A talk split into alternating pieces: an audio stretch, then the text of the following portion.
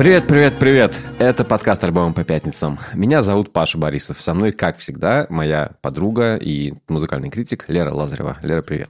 Привет, Паша. Слушай, ну птички нашептали мне, что у тебя был вчера очень-очень активный день. И я хотела спросить, может быть, ты все-таки расскажешь мне, как прошел фестиваль Wide Awake? Да, я вчера сходил на первый фестиваль сезона. Э, есть понятие фестивального сезона. Это все лето, все группы ездят по всей Европе. Раньше заезжали в Россию, сейчас, к сожалению, по понятным причинам э, не заезжают, поэтому приходится ездить к ним. И многие мои знакомые, какие-то люди из музыкальной тусовки, они все равно продолжают ездить по фестивалям. Даже в прошлом году, когда я был на Примавере, были какие-то ребята из Москвы, добрались все-таки. Wide Awake – это такой фестиваль на юге Лондона, в Брикстоне. Он идет один день обычно, иногда два, но я обычно хожу на один день. И его делала та же команда, которая делает... Есть такой фестиваль Field Day, если вы как-то следите за британской фестивальной жизнью, то вы могли знать про него. Это такой, я не знаю, как объяснить. Наверное, это пикник афиши в лучшем его виде, потому что это максимально хипстерское мероприятие, в котором, эм, как правильно Лера заметила с моих фотографий, э, примерно у каждого третьего малет. Каждый второй, я не знаю, выглядит очень странно. Все, все очень странные, очень молодые, очень классные. Э, я просто расскажу про свой маршрут. Значит, начал я с того, что послушал э, группу Wasted Youth. Это такая легендарная постпанк группа британская, есть американский хардкор под названием Wasted Youth, это другое.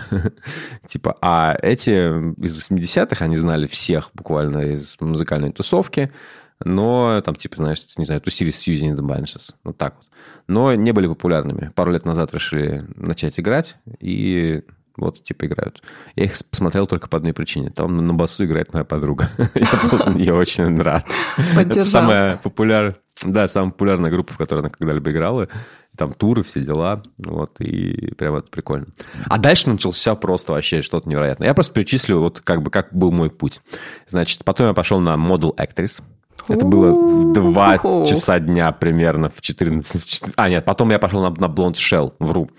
Э, в 2 часа дня она выступала на главной сцене. Это было хорошо, мне понравилось. Э, э, песня Kiss City просто вообще живем звучит гораздо лучше, чем в записи.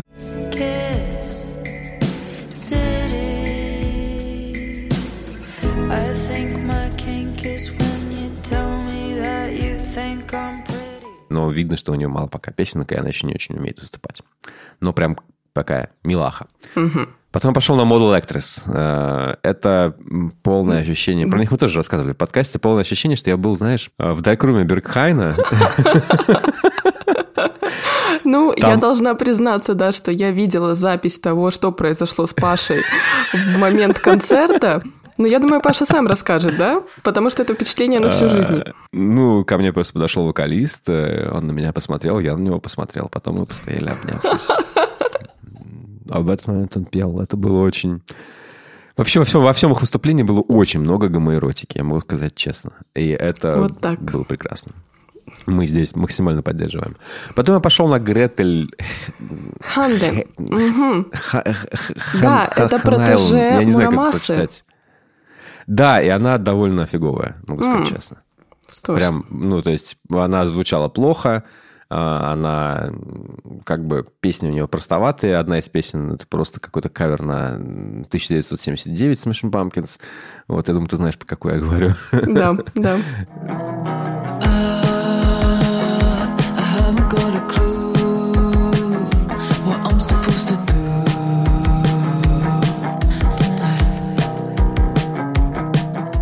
Вот. Дальше была терза, э, и это тоже провал полный. Потому что, конечно, она выходит... Вот это, кстати, интересный момент, меня очень, меня очень порадовало. Э, у меня была мысль такая. Вот она вышла а, абсолютно в обычной одежде. Угу. Не то чтобы особо расчесанная. И какая-то такая, знаешь, вот как ты сидишь за компом, да, потом встал за компа и вот и сразу же петь. Абсолютно, ну, как бы у нее нет никакого поведения на сцене. Э, она даже не пытается. Она просто как-то что-то там, вот микрофон ходит, и она...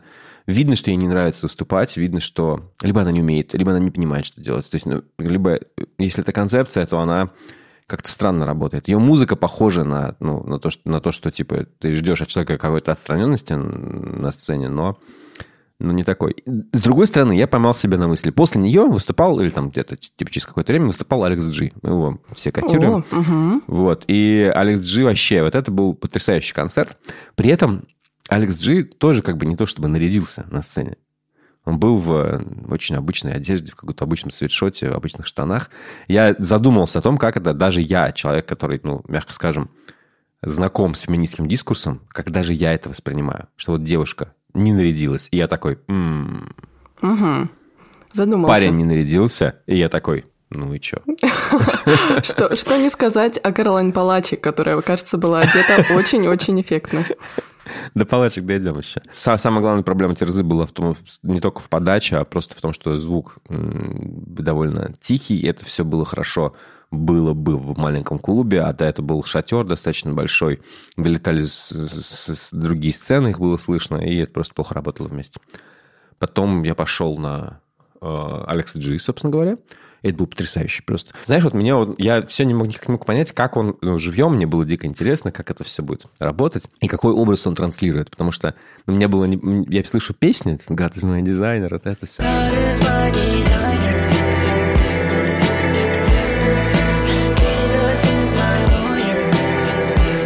Но я не понимаю, насколько он клевый и какой он вообще, в принципе, на сцене, что он из себя пытается показать. Я понял.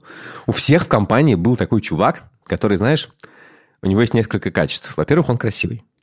Да. Во-вторых, да, во-вторых, э, он эм, такой, знаешь, немножко себе на уме. Угу. И очень талантливый, но не очень умеющий разговаривать с людьми. И поэтому он вместо того, чтобы что-то как-то разговаривать, он лучше что-нибудь, не знаю, там сделает, сыграет, нарисует или что-то. Обязательно творческий, да?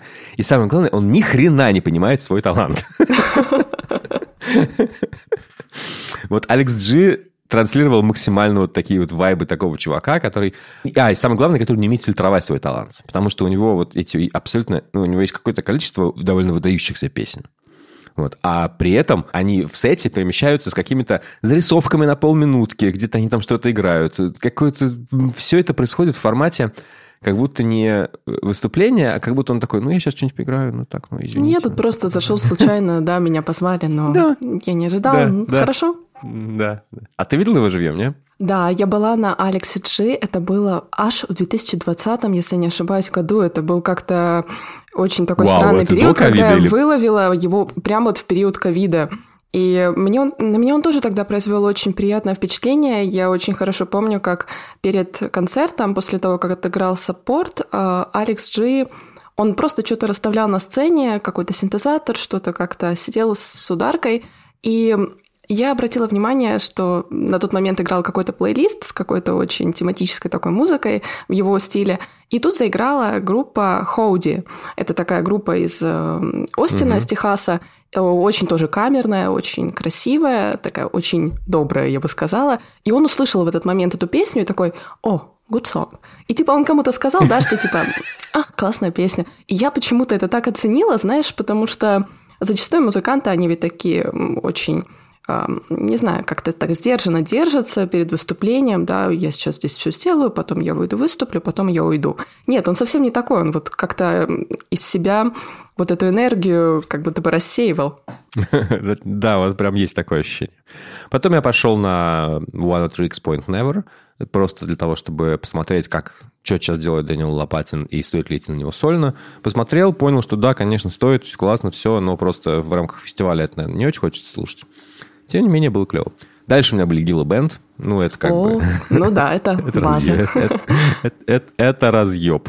Вот, очень круто, конечно, очень круто, что группа, которая делает все неправильно, все там... То, что люди это слушают, мне самое удивительно. И как бы там было очень много людей, которые были, знаешь, такие типа... Это большой. Э, это большой шатер, там на них было, ну, не знаю, ну, тысяч пять, да? И, Серьезно, э, да все эти люди такие, типа, о, там, не знаю, строчки какие-то да, все помнят, и, Ди- дико угорают прям, вот, то есть, ну, видно, что люди их любят очень сильно. Я такой, вау. Мне довелось посмотреть тоже видео, которое Паша посылал в чат альбомов по пятницам, и я обратила внимание, как очень-очень многие подпевали эти строчки, и как все вместе хором пели, uh, да, shit closes.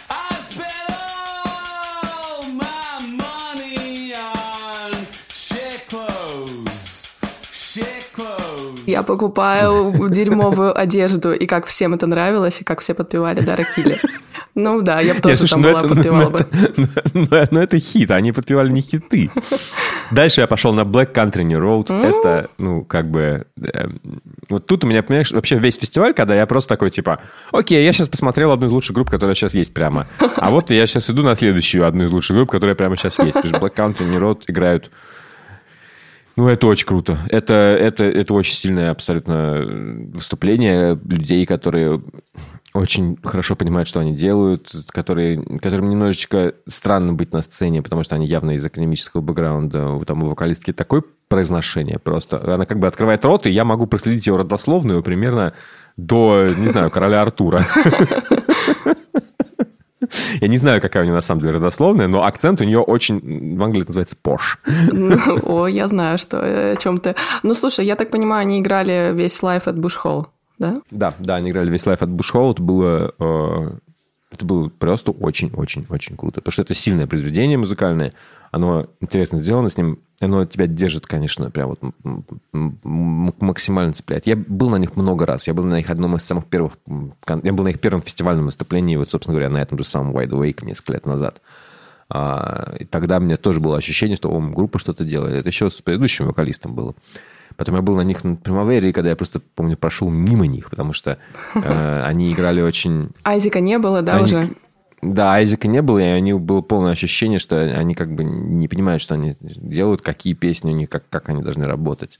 Сейчас это ощущение как бы, оно, оно, оно исчезло, они такие милахи. Я помню, что когда я видела их выступление в том году, я обратила внимание, когда играла песня Turbine Speaks, а клавишница Мэй Кэршоу, да, которая ведет эту песню вместе с Джорджией Эллари, скрипачкой, а все остальные, как бы, да, они просто присели куда-то вниз и сидели там, как будто бы чуть-чуть общались, как будто бы передавали друг другу да. напитки, у тебя произошло то же самое, да?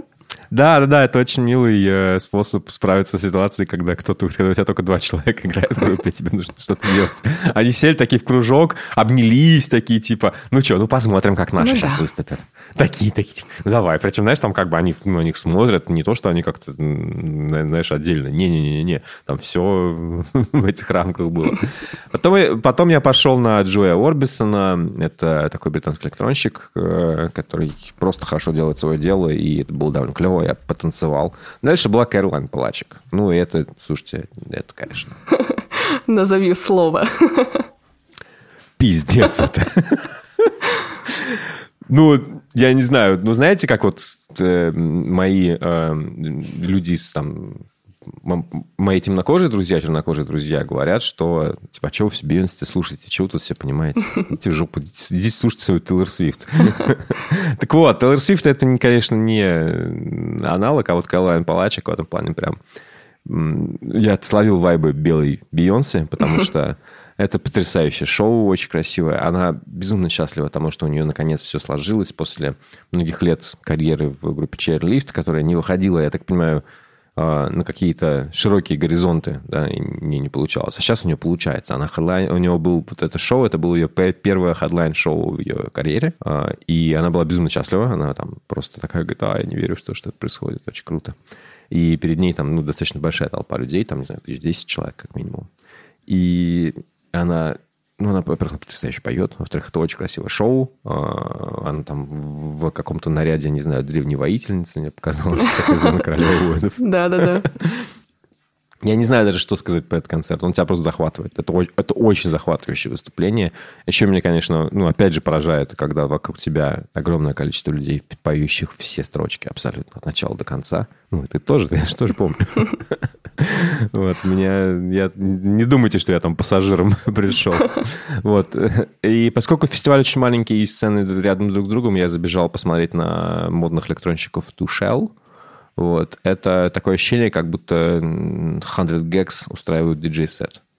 Вот. Все очень быстро, все, все очень хай, хайпер-поп и такое. Вот, я обожаю фестивали, я достаточно много хожу на фестивали, э, особенно в Англии, потому что они стоят дешево. Вот этот фестиваль, который я вам перечислил, да, стоил типа 45 фунтов, то есть, не знаю, 4,5 тысячи рублей. Это мало. Для таких артистов, для таких мега-музыкантов это действительно мало. Ну и слушай, а все-таки не каждая страна, не каждый город может похвастаться однодневными фестивалями с таким крутым лайнапом. А, да, потому что не в каждом городе ты найдешь аудиторию для такого фестиваля, потому что многие группы, которые там выступали, они получали самую большую аудиторию в своей жизни в принципе, и никогда больше они, ну вот как, это может быть на Примавере они могут что-то, да, сопоставимое собрать. Почему я, я, я знаю, что многие артисты выступают, например, на Примавере за очень скромный гонорар, э, просто потому что они, у них нет больше вариантов выступить на толпу на 20, 30, 40 тысяч человек. Просто их не будет. Вот. А тут у тебя есть главная сцена Примавера, не знаю, типа группы там, ну, Savages, я помню, они выступали там типа перед Radiohead, и на них было, ну, не знаю, ну, ну 50 тысяч, да. Ну, как бы все, у них, у них нет такого, у них не будет. Они никогда не будут нигде, ни на каком другом фестивале хедлайнерами такого формата. Вот. Я, я очень люблю, мне очень понравилось то, что я могу посмотреть на все группы, которые я, про которые мы пишем, про которые мы рассказываем. Да, вот да, эти какие-то истории. Да, да, да. Это больше всего захватывает. Слушай, я была на летних фестивалях, наверное, в своей жизни, не знаю, может, раз 6-8, зачастую это разные фестивали, в основном в Восточной Европе, но у меня есть один любимый, скажем так, любимый, потому что он хорош в плане соотношения цены и качества. Это фестиваль в Словакии, он называется «Погода». «Погода» переводится как эм, чувство удовлетворения, спокойствия, и у этого фестиваля на логотипе нарисованы два ребенка, как будто бы в утробе. Это может показаться немного странным, но я читала объяснение. Это то, что такое состояние, где ты себя чувствуешь в максимальном комфорте. Ну вот я ощущаю себя mm. так в этом состоянии, Makes когда sense. я на этом фестивале. А с фестивалями вообще всегда связано очень много разных эмоций, потому что это всегда для меня жизнь в палатке. А жизнь в палатке, как а. известно, полна прекрасных моментов, да, иногда какие-то, не знаю, ты просыпаешься, у тебя насекомые отложили яйца на твоей одежде, иногда ты просыпаешься, когда кто-то в 6 утра начинает орать из палатки слово «говно», кто-то подхватывает из соседней, и вот так вот в 6 утра у вас идет обмен вот такой вот э, сообщениями. Говном. Говном, да. Иногда ты ложишься в 6 утра, просыпаешься в 8, идешь в душ. Ну, в общем, это все, конечно, про атмосферу. Моя любимая история, связанная с фестивалями, это, наверное, а, та, которую мне рассказал водитель Блаблакара, который вез меня на фестиваль этот в Словакии, это было несколько лет назад. Он говорит, что его друг, который приехал с ним там в компании, может быть, из 10-12 человек, он за все время фестиваля, то есть за три дня, он так и не вышел фестивальный ареал. То есть он все это время провел возле палатки, попивая Ой, пиво. это вообще норм. Э, вообще норм. Кушая, норм. да, слушая музыку где-то за километр от сцены, потому что просто вот эта атмосфера, э, она его настолько захватила, что ему, в принципе, не надо было даже идти смотреть на концерты. Это очень забавная штука, да, я очень понимаю этот experience. Я, конечно, так не могу. Я бегаю от группы к группе. Помню, как в свое время посмотрела вот так на летних фестивалях Grizzly Bear, Флэр, Ариэля Пинка, а, посмотрела Роспром Фрэнс, Софи покойную посмотрела еще, это было очень давно. О, а, Палачек э, посвятила одну из песен Софи. О. Это было очень мило. Ну и, в общем-то, помню, как у меня был очень запоминающийся фестиваль э, в Италии, тоже на берегу моря была сцена, и там я увидела первый раз Биг Сив. Это было очень камерное выступление, наверное, в 7-8 вечера. А, все буквально претило тому, чтобы этот концерт был просто замечательный, вот таким он и был. Э, тогда же я видела Кортни Барнетт, тоже с ее такой О. особой какой-то энергией. Тогда же я увидела Tropical Fox Storm. Тогда же я увидела Crack Cloud. Ну и, в общем-то, такие тоже впечатления на всю жизнь. А в 2022 году фестиваль, на котором я была последний раз, а, там был буквально мой лайнап. Там были все те британские постпанк-группы, назовем это так, да, обобщим, как мы это любим. И самый запоминающийся момент, э, наверное, был тогда, когда в один день отыграли Black Country New Road, а позже должны были играть Black Midi и Squid. И так вышло, что Black Midi играли на очень большой сцене, а Squid играли под шатром рядышком. И как-то Получается, я ушла с выступления Black Midi чуть раньше, чтобы захватить Сквид, а Сквид разыгрывались. И у меня буквально вот заснят на видео тот момент, когда на одной сцене Black Midi играет песню Джон Л, а на другой, да, на другом концу фестивального ареала играют Сквид песню The Cleaner. Они тогда разыгрывались. И я просто mm-hmm. не могла понять, вот это, это сейчас реально происходит. Я вот буквально вижу, да, там две группы, которые мне дико нравятся, они играют фактически одновременно. Но это, в общем, надо пережить, конечно. Я в этом году тоже поеду на этот фестиваль летний, повидаю там... А, это на погоду, На да? погоду, все верно, Салатик. да. Я увижу там и Каролайн Палачик, Арку, Джейми XX, Dry Cleaning Shame, Мэнди Индиана, э, Come Girl 8, это новая группа, потом еще как-нибудь на ней, наверное, поговорим. Ну, в общем-то, там очень много будет классных людей, классных музыкантов, и я очень жду фестиваль на 30 тысяч человек. Если вы едете, давайте, пишите. Я останусь в Англии. У нас много э, фестивалей в этом году, как всегда. Ближайший мой Visions, на котором я не знаю практически никого. О,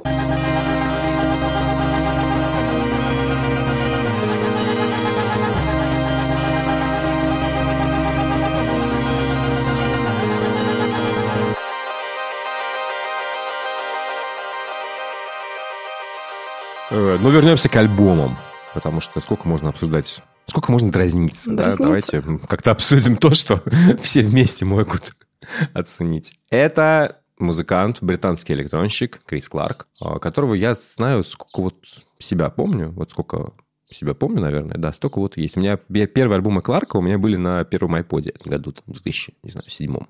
А первые его записи были где-то в подборках э, MP3, которые мне передавали друзья. Не могу сказать, что я прям дико перся, но он всегда был в моем поле зрения. И он всегда мне нравился. В этом году Кларк анонсировал очень интересный как бы, проект, к которому я сначала относился очень скептично. Он сказал, что он начнет петь и подрядит себе на э, в соавторы, в исполнительные продюсеры Тома Йорка. мгм. И я такой, типа, блин, ну, я не знаю, может быть, лучше делаешь то, что ты умеешь делать. Ну, как бы... про себя подумал. Кларк просто еще от- отличает, да, да, Кларк отличается тем, что он очень разнообразный музыкант, он очень много всего придумывает. Его музыка ну, настолько разноплановая. Ну, вот давайте я просто покажу как, какие-то треки, которые мне в целом у него нравятся, из его старого творчества, чтобы мы могли сравнить. Это альбом прошлого года, 0510.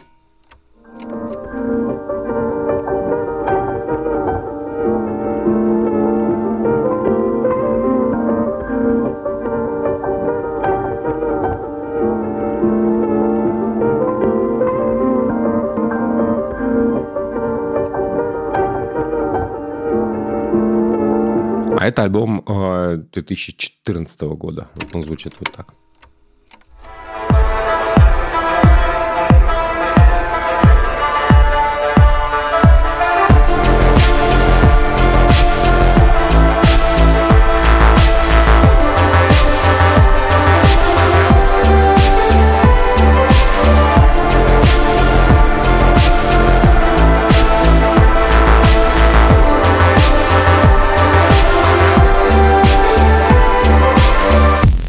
Такая музыка, короче. Понятно, человек разноплановый, Да. мягко скажем.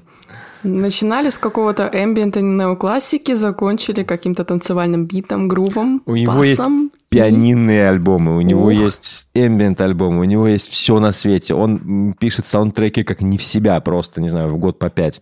Э, Поэтому, опять же, за его дискографией довольно сложно судить. Саундтреки хорошие, но это другая работа, немножко другое хочется послушать. Короче, Кларк. А, Первый трек называется очень интересно, называется «Алеша». Я не нагуглил, почему он так называется. Если вы знаете, приходите к нам в комментарии в наш канал, в чат нашего канала э, в Телеграме и можете рассказать. Но это интересно. Звучит это вот так. How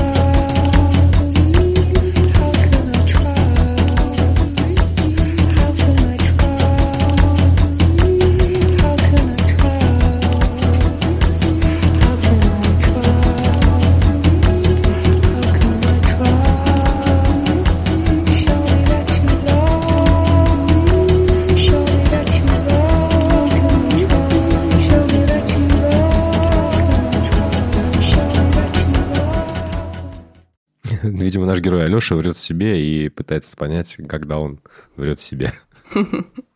Слушай, не могу разобраться, это поет Кларк, либо же это поет Том Йорк. Э, Мне кажется, Кларк. Он так, концепция была в том, что он будет петь, а Том Йорк ему там чисто рассказывает, как делать. Но да, есть некая особенность. Ну, есть, мне есть прям ощущение, показалось, что- да, вот эти слои, знаешь, э, то же самое примерно делал Том Йорк на альбоме «Анима», да? Только здесь это как будто бы окутано во что-то сначала камерное, а позже уже гораздо более танцевальное.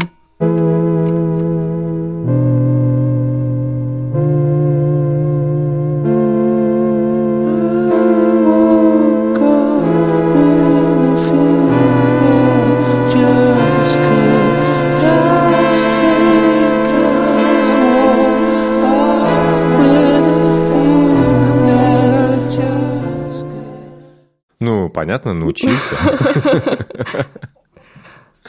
Еще интересно, что Том Йорк, когда так делает, это ну, он как бы довольно великий, надо сказать, вокалист, чисто технически даже, да, он умеет делать многие вещи, которые просто никто не умеет. А Кларк вокалист, ну, как бы не выдающий. Обозначил. Я скажу, да, скажем так. А, потому что там всякие мои знакомые были уже на его живых выступлениях, а я иду через неделю. И они говорят, что, ну, как бы там есть вопросики к тому, как, насколько хорошо он поет живьем. Но при этом, насколько я поняла, то, что ты мне включал до этого, там голоса Кларка вообще, по сути, слышно не было. То есть, я не знаю, можно ли сказать, что это первый альбом, где Кларк буквально, ну, Это первый альбом, запел. где он поет. Он никогда, да, он никогда, он никогда не писал песни. Это у него вообще не было никогда голоса. Он, он, он, в отличие от многих электронщиков, которые постоянно работают с голосом, да, типа, это не их вокалы, да, но там, не знаю. Или у, у них есть свои вокалы, допустим, Карибу, Карибу, да.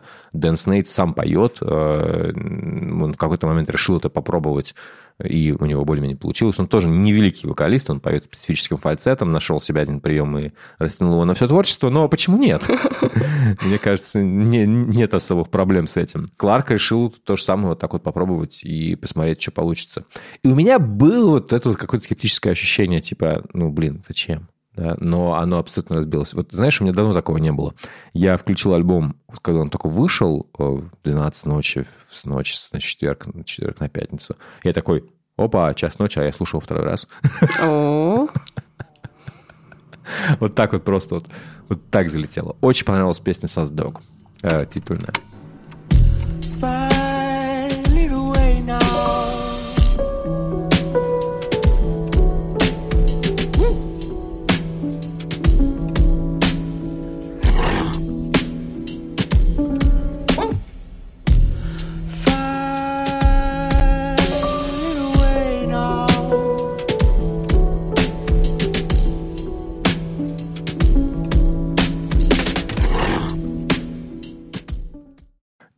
Вот в этой песне, когда я ее слушаю, у меня есть ощущение, что здесь вот все то творчество Кларка, которое мы слушали чуть-чуть раньше. Я слушал, окей. И вам показал в двух 30-секундных отрывках, то есть это сложно назвать послушали, но тем не менее. И вот как будто он все абсолютно, все, что он делал раньше, он собрал вот в эту вот высшую форму какую-то свою. Потому что вот, вот эта песня просто...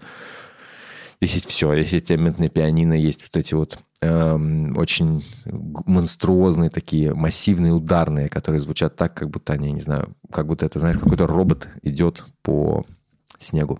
Потому что все такое колышется. Бум, пш, а у меня почему-то с этой песней, с этим треком возникла ассоциация такая, как будто бы это море какое-то, потому что я слышу вот эти отблески синтезаторов, как будто бы брызги, знаешь, на воде.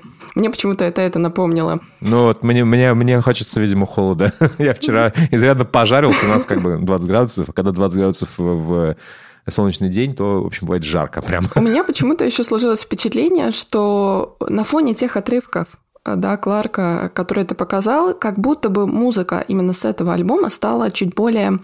а, Она как будто бы обрела форму. Она, знаешь, стала Да, больше да. похожа на какие-то конкретные треки. То есть это уже не просто электронные зарисовки, это уже что-то такое более а, похожее на песню, может быть, даже по структуре, обычную песню, да, там есть какой-то, как будто бы куплет, как будто бы какой-то припев с какими-то небольшими дропчиками такими. И это все получается очень красиво с этими мелодиями. Пианино, конечно, волшебное. А, насколько я понимаю, здесь еще Аника поет на фоне. Мы Да, до нее немного да, не да. добрались. А ты ее знаешь, да? Расскажи про неё. Аника – это очень талантливая артистка. В общем, она где только не пережила. Сейчас, по-моему, базируется то ли в Берлине, то ли в Лондоне. Она известна по большей части как вокалистка группы Exploded View. Она очень долго хотела создавать музыку, как-то съездила в Мексику, там нашла себе группу. И, в общем-то, Аника долго издавалась на лейбле Sacred Bones. У нее такая очень мрачная электроника, тоже очень красивая. Был альбом, кажется, в 2021 году. И есть замечательная песня Changes. Раз уж мы заговорили про нее, то я покажу, как она звучит в этой песне в Создок.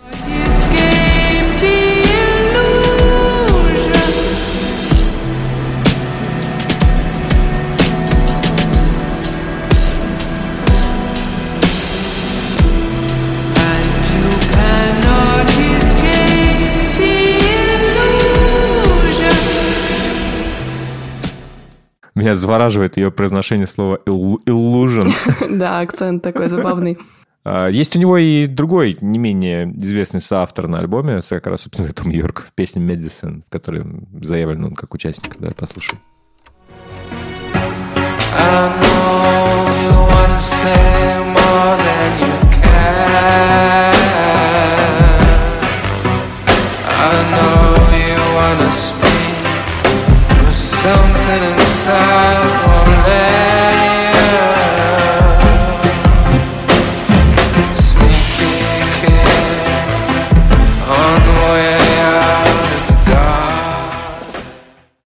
Ну вот, послушали Тома Йорка, как он поет на альбоме Кларк. Мне очень нравится концепция, что Том Йорк э, очень-очень-очень много взял у прогрессивных электронщиков, всегда с ними заигрывал, там, не знаю, Фортет на него оказал невероятное влияние, Аффекс Твин э, и многие другие, Boards of Canada и гигантское-гигантское количество других групп, Actress, Throw in Snow, огромное количество музыкантов.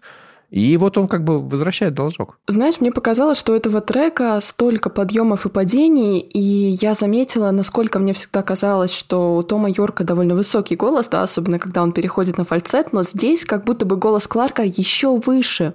При этом он, знаешь, не настолько прозрачный это голос, как будто бы немножко с какой-то... Он как будто слегка шершавый, и вот голос Тома Йорка на его фоне кажется совершенно другим. Я почему-то в самом первом треке подумала, как же у них похожи голоса. Сейчас я вижу, чем они отличаются. Ну и, собственно, Нет, тут есть еще важный момент, что Том Йорк ты может им петь как угодно. У него очень богатый голос, он э, очень хорошо им владеет. Просто то, как мы его слышим, это не то, как он может, умеет петь единственный образ, это то, как он хочет в данный конкретный момент петь. А петь он может очень по-разному. ну, он в этом плане хамелеон, это действительно правда. Слушай, я на самом деле этот альбом-то не слушала, но мне очень понравился сингл, и мы его с тобой, мне кажется, можем послушать. Это трек, который называется «Долгов Тейп».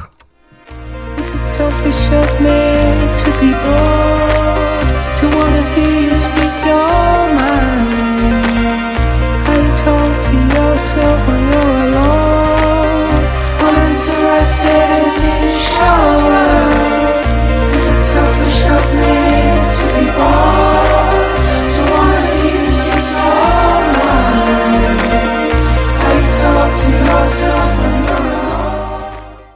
Возможно, этот трек понравился мне, потому что он чем-то напомнил мне Овермона, а Овермона как-то задали планку того, что я хочу слушать этим летом. Это такая очень какая-то солнечная танцевальная музыка. И вот именно этот трек мне показался на фоне того, что мы с тобой еще послушали из нового альбома Кларка. Он как-то отличается, знаешь, он какой-то слишком жизнерадостный, я бы так сказала. Да, он слишком жизнерадостный. Мне он э, как раз, он меня как раз смутил, когда он выходил как сингл, потому что я такой, типа, Кларк просто хочет сделать точно так же, как Карибу. Я такой, Да. «А, м». потом я послушал альбом и такой, нет, не хочет. И у меня всегда были, мне, я реально много слушал Кларка все время, буквально каждый альбом выходит, я его слушаю уже, не знаю, 15-20. И у меня всегда к нему были какой-то вот такой вот, знаешь, вопрос, наверное, скорее не вопрос, а мое личное несовпадение с ним, что многие вещи он делает очень э, максимально как-то, не знаю, прилиженно, при- максимально прилизанно, максимально правильно, максимально четенько. Все прям вот на своих местах. И когда он пользуется голосом, которым он не умеет пользоваться, которым для него новый, и когда он делает вещи, которые он никогда в жизни не делал, и выходит далеко за пределы своего привычного творчества, я такой, вот, вот теперь я вижу тебя хрупким человеком, который, который вне зоны комфорта, который может поломаться, который а, делает что-то достаточно сложное и хрупкое, что он сам, знаешь, бывает такое ощущение, когда ты смотришь на музыканта, и ты понимаешь, что он сделал что-то, что он сам, ну, как бы не может осознать. Мгм. Ну, хочется, наверное, каких-то несовершенств нам. И что, и что когда музыка, музыка больше, чем сам музыкант. И он, ну, не уверен, что он как-то ее контролирует или там что-то такое. Вот от этого альбома у меня такое же ощущение абсолютно. И поэтому он мне очень понравился. Послушайте.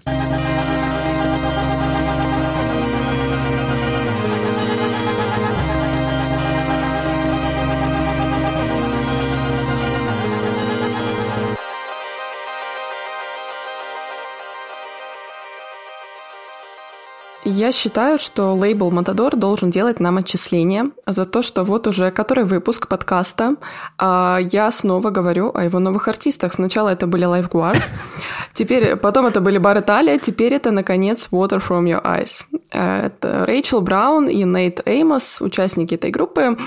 В свое время объединились э, благодаря любви к New Order и вообще хотели изначально делать такую грустную танцевальную музыку. Но в итоге что-то пошло не так. Э, группа выпустила пять альбомов. Новый Everyone's Crushed — это шестой релиз на их счету. Но что мне кажется очень любопытным, так это то, что вот звук, экспериментальный звук дуэта, он просочился в музыку после того, как э, эта пара, собственно, Рэйчел и Нейт перестали встречаться. То есть они были в отношениях, Блин, они, это, они это вместе такая делали музыку. жесть. Да, когда расстались, они продолжили все это создавать, и в ней появилась вся такая интересная странность. Плюс это довольно уникальный случай, потому что я пришла тебе этот альбом не столько даже продавать или рекламировать, сколько обсудить, что же в нем хорошего, а что плохого, потому что медиальная шумиха вокруг этого релиза есть, а из чего она исходит, я сама понять не могу. Давай вот, чтобы понимать, с чем мы имеем дело, просто включим песню, которая называется «Barely». Barley. Barley. two, three,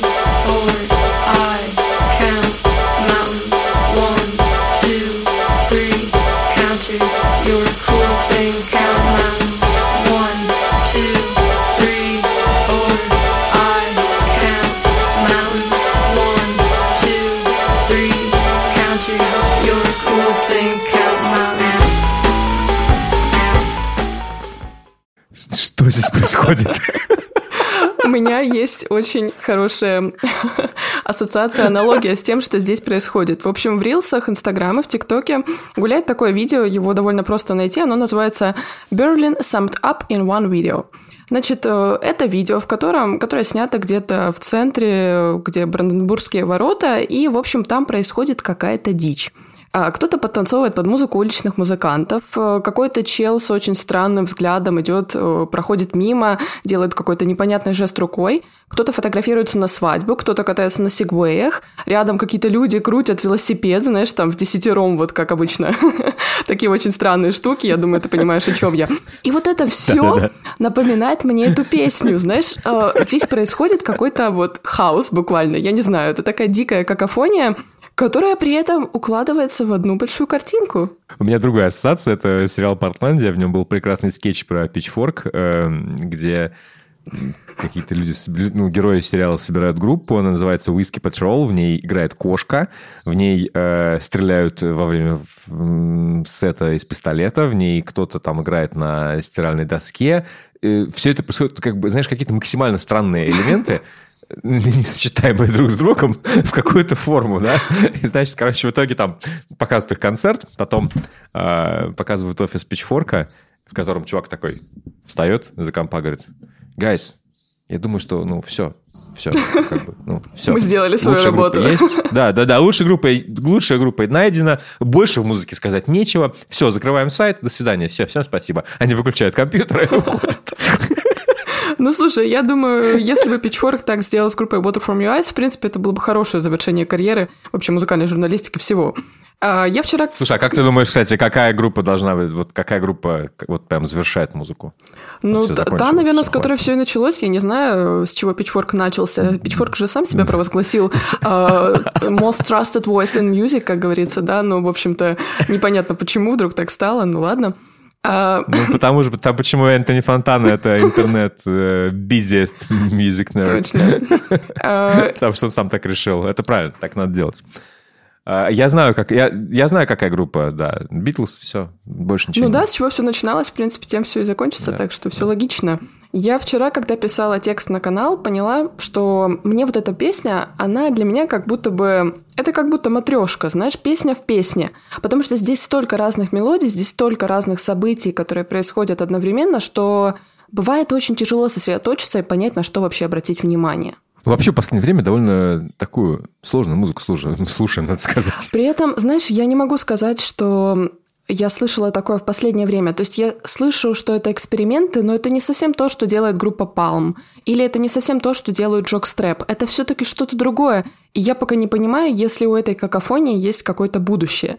Ну вот давай послушаем какую-то другую песню. Мне вот, например, запомнилась а, трек в подобном стиле True Life. Something I haven't been told true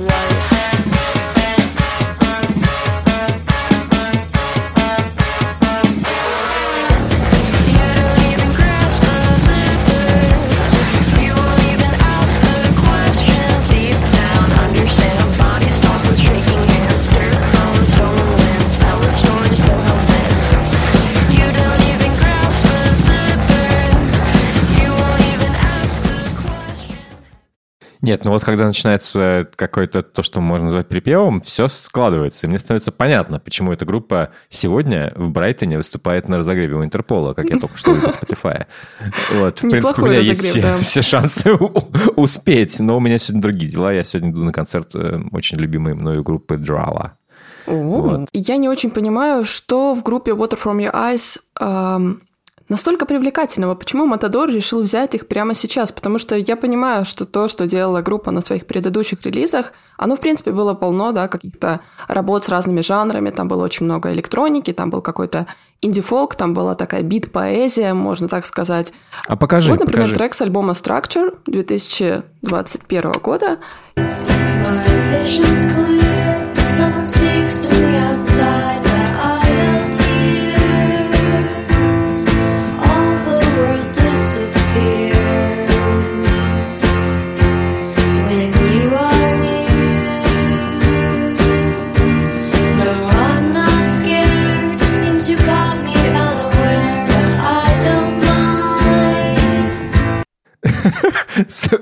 Просто...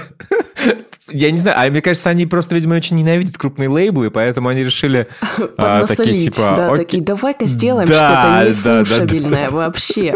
Ну, добавим там пару хуков, все-таки они просят, да, дают неплохие деньги. Ну вот я не Да-да-да. понимаю, как они могли прийти от того, что мы только что услышали, вот к тому, что они делают на Everyone's Crushed. Единственный трек, который мне показался хоть каким-то, знаешь, ну, таким а, примером нормальности вообще на этом альбоме, это трек Open.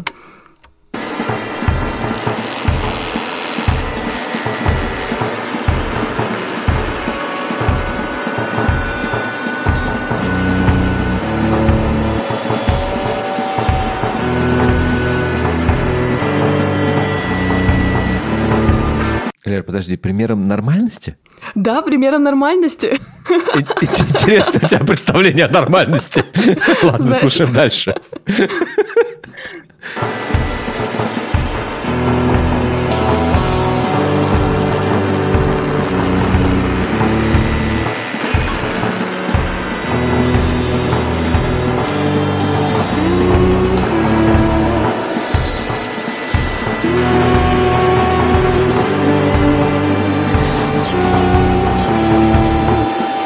Не, ну в сравнении, наверное, да, наверное, можно так Знаешь, сказать. я хотя бы примерно понимаю, как она работает, и мне кажется, что здесь, вот именно в этом треке Water From Your Eyes, они как-то очень искусно пользуются вот этим звуковым материалом, то есть по большей части все вот эти звуки, да, довольно шумные, нойзовые, вот этот грув, он как будто бы вырастает из звуков, которые а вот когда ты примочку подключаешь или наоборот вырубаешь что-то, или комбик, да, или подсоединяешь гитару, и появляются какие-то такие случайные шумы. Вот у меня есть ощущение, что дуэт берет вот эти случайные шумы, и потом перерабатывает их и делает из этого музыку. Да, это довольно популярный творческий метод, когда ты берешь, есть целая, целая школа, так скажем, такой игры, когда ты берешь комбик, берешь провод, не берешь гитару, буквально, да, и ты, и ты э, провод замыкаешь как бы контакт там, да, и начинаются такие, ну, это получается как удар такой, пуф-пуф-пуф-пуф. Вот, очень неприятный. Когда ты играешь на гитаре, ты хочешь э, обычно этого избежать, а тут люди делают это творческим приемом. Да, там похоже, что на каких-то шумах, на, на, на, на фидбэке играет. Слушай, вот интересный момент. Если бы ты ко мне, мне бы показала эту группу в ее предыдущей Ипостаси? формации, да, ипостаси, я бы, я бы ее слушать не стал. Потому что она звучит просто как обычная инди-группа. да, да, да. Да, такие типа, ну, норм, прикольно, ну, вот парочка что делает. А тут, как бы, я такой... Я сейчас сразу проверил, ну, как бы, где они играют. а Они играют в ноябре рядом со мной. Будет Pitchfork Festival, они будут там участвовать. У меня уже есть билеты. Поэтому я на них пойду. И я такой, о, круто! То есть я, типа... Мне, вот, мне такую группу, мне такую музыку дико интересно слушать живьем, потому что это буквально люди выходят на сцену и такие, и начинают тебе давать максимально странные вещи, типа, а да вот посмотрим, как это будет работать. И за этим очень интересно следить, конечно. Я не всегда думаю, что это интересно бывает слушать в записи, хотя здесь мне было, по крайней мере, очень, ну, мне было очень интересно. Тогда И я послушаю этот альбом, точно. То есть, ну, я, я, я, я просто поклонник такой херни, э, то, что называется у меня в канале «Ебанина недели», вот, потому что это абсолютно ебанина недели. Тогда, я думаю, нам имеет смысл дождаться какого-то живого выступления на KXP, на Tiny Desk или куда еще позовут Water From Your Eyes, и уже послушать их вживую. Вот таким способом. Да, ну, а мне просто даже до ноября.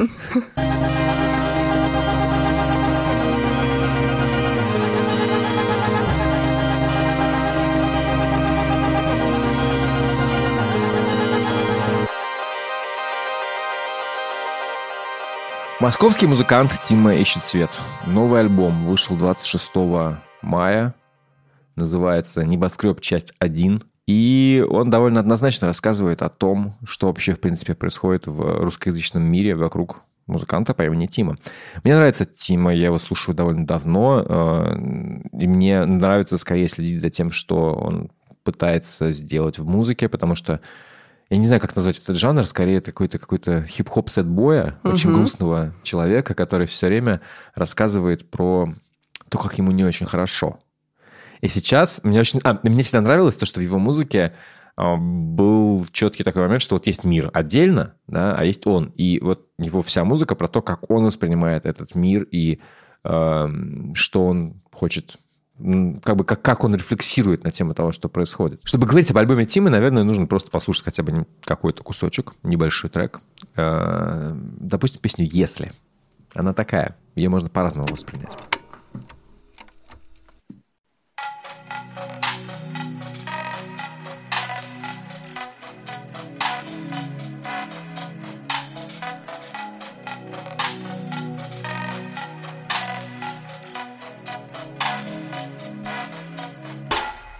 Если быть артистом, то уж лучше быть провластным. Если быть диктатором, то с ядерным запасом. Если быть актрисой в порно, то уж самый грязный. Если уж быть. Если быть стрелком в посольстве, то самым молоденьким. Если трупом стать в подвале, то самым холодненьким. Если быть тиктокером, то самым-самым модненьким Если уж быть Ну, то есть понятно, что что-то произошло Что-то в жизни случилось, да. Тимы. Да, что-то случилось, и он довольно открыто поет об этом, при этом он не говорит никаких лозунгов и э, не представляет, скажем так, читателям, слушателям, э, своим поклонникам какой-то рецепты, что делать. Он просто такой, он смотрит на все это, и вот у меня есть ощущение, что он просто охуевает. Потому что вот этот вот, вот этот вот заход про типа если быть артистом, да, там, если быть э, м, Диктатором, да.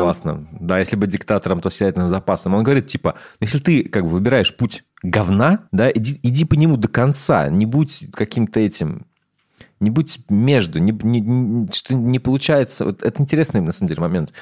Меня вообще меня впечатлил альбом именно вот, именно вот тем, что у него какое-то отстраненное событие, а, отстраненное отношение к событиям. У меня есть ощущение, что он выбирает позицию, ну, если не игнорировать как бы происходящее, то просто ну, охуевать от того, что происходит, но в это как-то, знаешь, как будто это происходит не с тобой. Вот такое вот ощущение. А у меня появилось такое ощущение, как будто бы Тима заставляет нас задуматься о том, что да, мы видим конкретного человека с ядерным оружием, и он говорит, если уж самое плохое, то это именно такой человек, да. Или мы видим, э, что сейчас творят там, ну, условно, провластные музыканты, мы понимаем, что их позиция действительно самая выгодная, да, и он буквально нам как будто бы дает какие-то эти факты, ну и плюс ко всему, конечно, само проговаривание вещей, как известно, рефлексия – это первый шаг на пути к тому, да, чтобы как-то что-то изменить, чтобы задуматься вообще о том, что происходит. Это все-таки важный такой психологический немножко момент, мне кажется. Мне понравилось про то, что если быть мертвецом, то самым холодненьким. Там хорошая А строчка. если быть тиктокером, то самым модненьким. Это самое мой- Ну, это, это, кстати, строчка самая такая, знаешь, вот явно написанная. Я рифмы? Чтобы в рифму. Да, да, да, да, да, да, да, да, потому что, ну, в ней нет такого поворота, потому что, Посыла, ну, да. модный тиктокер, ну, да, ну что, а тут как бы, тут все четко, там все заряжено. Ну, и дальше он поет про пули, про то, что если у тебя, что вот пули горячи, ты можешь жить в этом мире, если у тебя есть пуля, если у тебя нету, то сиди и молчи. Это тоже, что тебе сейчас, в принципе, говорит государство во многом, и то, как вообще устроен э, этот мир. Э, В целом, как бы, у него есть хороший трек, второй, называется «Мир сошел с ума». Он, в общем, довольно описывает примерно все, что происходит с этим миром. Э, Он интересно рассказывает историю любви в вот этих вот военных обстоятельствах, как будто от лица солдата. Что ты греешь свой нежный голос описать твой шаг Что я улыбаюсь шрамом и читаю не в попад. Ветерок раздул тело танка по блиндажу. Я нежно поглаживал коробку калашу. В животе окопа гной закапывал слова. На моем плече уснула ее голова. В полудрями боев свежей крови со вчера. Ветерок раздул и Это неприятно слушать. Вот эти стро- строчки... А, знаешь, это очень тяжело понимать. Мне кажется, почему-то мне показалось, что посыл основной этой песни — это то, что когда происходят какие-то внешние события, ты не можешь понять, как некоторые вещи остаются неизменными, да, как есть, например, Да, да, да, да, да. как есть красота там, человека, которого ты любишь, и ты не понимаешь, как жить дальше в этих обстоятельствах, когда есть красота, а есть какой-то ужас, э, банальный примитивный страх, который происходит да, отовсюду, и и ты не можешь жить просто с этим диссонансом, у тебя не укладывается это в голове, да, как твоя голова падает на плечо, ты все думаешь о том, как она прекрасна, но при этом ты сидишь в окопе, да, тут идет кровь, и, в общем, блиндаж, калаши, ну это ужас какой-то. Вот еще момент из этой песни, который я его когда услышал, я такой, ух, Каждому останется по глазу, ведь я всех люблю Как мы с ней поцелуем, кровь у нее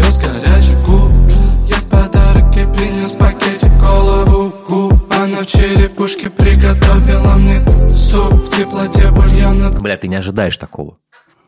Э, Да, ты не ждешь этого точно. Я принес ей в подарок голову, она в черепушке приготовила мне суп. То есть это вот он, он, он очень наглядно показывает нормализацию насилия, которое происходит в нашем обществе, которое типа, я читаю это часто в текстах, там, не знаю, в рассказах, особенно, там, не знаю, жен или там матерей солдат, да, каких-то, и у них вот эта сама концепция войны их как-то не смущает. Их смущает, что им там, не знаю, портянки не дали. А то, что они там воюют, их, это норм. И вот он тоже про это как-то говорит, да, что типа происходит какая-то дичь, и люди эту дичь куда-то там вот в сторону. Прячут, как будто бы это нас не касается, да? Ну, как будто, они, как будто они принимают это как константу. И здесь, в этой песне, тоже а, вот это вот а, сумасшествие мира принимается как константа. Типа, ну, мир сошел с ума, а ты же все тоже хороша. И как бы это существует в одном мире. И как?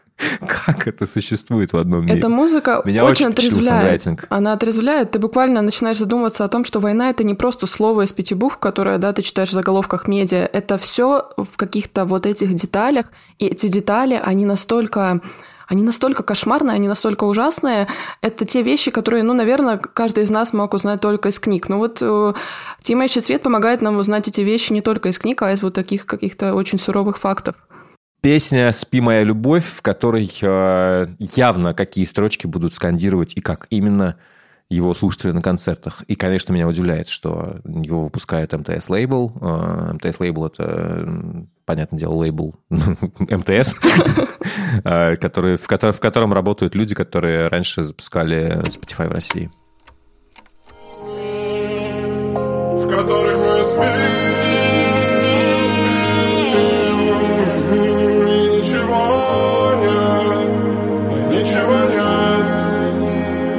Мне приснится картина тебе Что мерцает ярче, чем нет во мне Или да во мне Или все это во сне.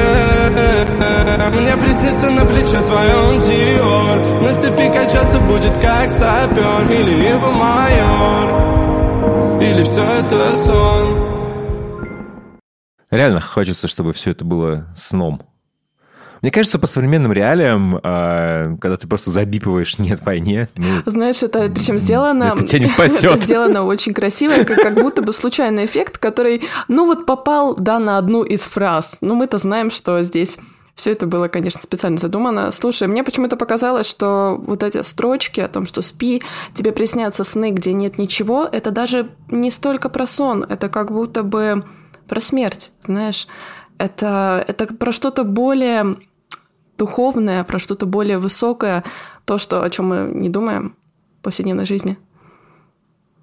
Наверное, это реально довольно глубокая лирика. Мне, у меня есть... э, Я послушал альбом типа раз пять, мне кажется. Он меня прям впечатлил, честно говоря. Э, Он полон, как часто бывает у Тимы, какой-то нелюбви к самому себе. Он песня под названием «Смайлик», самая последняя, звучит довольно однозначно. Нахуй весь твой рок, ведь они все играют сидя Нахуй весь твой рэп, ведь их всех уже где-то видел Нахуй пивной банкой провонявшая все инди Нахуй абсолютно всех, только меня любите Нахуй добрых Согласна? Нахуй? Нахуй да, Инди. признаюсь, зацепила меня, признаюсь. Вот, там как бы, ну, то есть понятно, как все происходит, но в конце там немножечко поинтереснее. Услышали нахуй протестующих и нахуй телезрителей Что любят послушать про и про победителей. Нахуй эко-пищу даже со вкусом кокоса. Друга, что роняет сопли мефедрона с носа Нахуй всех кумиров ваших, ведь они артисты. Эту песню тоже, ведь она всего лишь бизнес. Воу.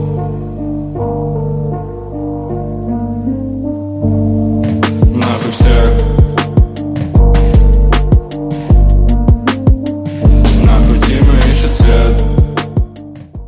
Мне, пока я слушал эту песню, мне было интересно, пошлет ли он себя нахуй и посылает. Так что нормально. Слушай, Тима очень суров к себе, мне кажется. Ну, это, это отношение к миру определенное вполне себе. И мне оно, в общем, ну, не близко, но... Да, come on, близко. Ну, да, слушай, э, есть что-то такое, есть что-то, не хочется говорить подкупает, но ты как будто бы видишь в этом себя действительно немного. Да, еще один момент из этой песни, который тоже меня впечатлил. стендапа Нахуй нужны дети мне, если для них примером буду я Нахуй мне соседи, когда для нас разная, значит война Нахуй мне победа, если есть проигравшая сторона Нахуй Дима ищет свет, пусть лучше дальше ждет рассвета Не, ну жиза, что? Скажешь? Ну, такая музыка нужна нам. Такая музыка, она очень помогает тебе расставить все точки над «и» и как-то понять, что происходит. Она помогает тебе не забывать. Да, наверное, наверное. Во-первых, ну, самое главное, что это, это вот это чувство, как бы, не, ну, не, не все обязаны а, быть так же, не знаю, как я, да, например. По работе я занимаюсь всякой, типа, общественно-политической активностью, и, ну, далеко не всем нужно это делать. Есть люди, которые просто такие, типа, мне просто ни хера не нравится то, что происходит, что с этим делать, я не знаю. Сопротивляться этому я по мере сил буду, но в целом, как бы, я не чувствую себя ни причастным, ни ответственным. Особенно это касается молодых ребят, которым, не знаю, по 20 лет, которые, блядь, родились в при Путине, и к ним какие-то претензии предъявляют, они здесь при чем? И голосовать начали тогда, когда в России никаких выборов не было. При этом я так понимаю, что вообще на протяжении всего этого альбома можно найти песню, которая, ну, как-то ударит по тебе больнее всего, да? То есть мы послушали, не знаю, четыре трека, и в каждом из них каждый из нас может найти что-то, что-то для себя, наверное, близкое. Ну, он весь примерно про одно, на самом деле. Он про вот этот, про, про, про мир, сошедший с ума, в котором тебе многое чего не нравится. У меня есть главная претензия к альбому такая, что, в общем-то, там много одинаковых приемов. У него много ритмических, при- ритмических приемов, очень похожих, очень много структур песен. Вот, допустим, мы послушали вот эту песню «Нахуй», да, «Нахуй всех», да, есть песня, называется «Музыка на парковке», да, там тоже есть очень, очень примерно тот же самый пример, прием. Между Тимой и собой я выбираю песни. Между другом и врагом я выбираю песни. Между добром и злом я не особо выбираю. У меня целый альбом, пишу и гору продавай Между сукой и подругой выбираю песни. Оксимироном и шаманом выбираю песни. Между кэшем и искусством выбираю песни. Между песнями и кэшем выбираю кэш. Между матерью с отцом я выбираю песни Ну, то есть у тебя как бы... Я понимаю, есть о чем ты, да, это повторение, по- только Да, меняется да, немного да. контекст. Слушай, ну, с одной стороны, да, с другой стороны, может быть, это тот случай, когда наполнение настолько важно, что даже если использовать какие-то, может быть, похожие приемы, все-таки оно эм, не уменьшает значение того, что ты хочешь сказать. Не-не-не, никто не мешает. Это один из лучших альбомов, который я слушал за этот О, год. даже Это так. невероятный альбом. Очень, а, абсолютно. Ну, в смысле, у меня мурашки от этих всех текстов. Я тебе рассказываю, я офигеваю от этого. Мне нравится и позиция, выбранная, ну, не выбранная, в которой он находится, да, вот эта позиция ну, охуевания такого от- отстраненного, да, но, в общем, это, человек, Наблюдение, сильно да, за тем, что меня. происходит, и... Да, да, да, да. Наблюдение ему вообще, вообще это все не нравится. Ни хрена. Просто она, скажем так, ну, отличная от того, что, допустим, делает Оксимирон, отличная от того, что делают другие. Мне нравится, когда от, от, от касты или от, там, не знаю, от любых других групп, которые, может быть, более, более громко заявляют о том, что они радикально против. Да, есть примерно, ощущение, да. что А тут- эта музыка, она как будто бы немного намекает на тебе на то, что руки опускаются. То есть, если у Оксимирона, да, или у Нойза Да, да, это да, какие-то, ну, слегка гимны такие антивоенные, то здесь это просто музыка, которая пытается сказать тебе, да, я все это вижу, я все это замечаю, но я просто не представляю, что с этим делать. И я думаю, многие ощущают себя в этом положении. Короче, послушайте, может, поможет. Да, на этой грустной ноте, наверное, мы закончим. Спасибо, что слушали. Подписывайтесь на нас везде, где можно. Я, кстати, запустил в нашем инстаграме э, тестовые рилзы, в которых я за минуту рассказываю про, да, про, про песни. И я собираюсь поснимать парочку их. Если они будут заходить, то я буду даже дальше делать что-то. Вот, поэтому э, подписывайтесь на наш инстаграм, Albums Every Friday. М, Пожалуйста, приходите к нам в чатик в Телеграме, в Телеграм-канале «Альбом по пятницам». Там бывают довольно милые дискуссии про музыку. Это Очень вежливые только. Обязательно вежливые. Мы, мы ничего не засираем. Мы уважаем друг друга и пытаемся выстроить нормальный разговор про музыку. Это непросто, скажу вам честно. Потому что всегда... Недавно был потрясающий момент, когда ворвался великий абсолютно саксофонист э, Антон Пономарев, потому что он увидел там рецензию на его, видимо, коллегу по сцене, не коллегу по сцене, а просто тоже музыканта Сергея Храмцевича, который мне, в принципе, понравился свой альбом. И он такой, это полное говно! А вроде интеллигентные люди на сложных инструментах играют. Ну, мы стараемся, чтобы Вот, таких но- моментов было а- как можно меньше. Антону Пономареву мы прощаем, потому что он понимает, о чем говорит. Спасибо, что слушали нас. Ставьте комментарии. Нет, стой, подожди. Спасибо, что слушали нас. Оставляйте рецензии в Apple Music, ставьте лайки на Spotify. Поддерживайте нас, если у вас есть возможность и желание. Мы этому всегда очень рады. А если хотите, можете задать вопросы в нашу форму, Google формы. Ссылка всегда в описании подкаста. И пока. Пока! Пока!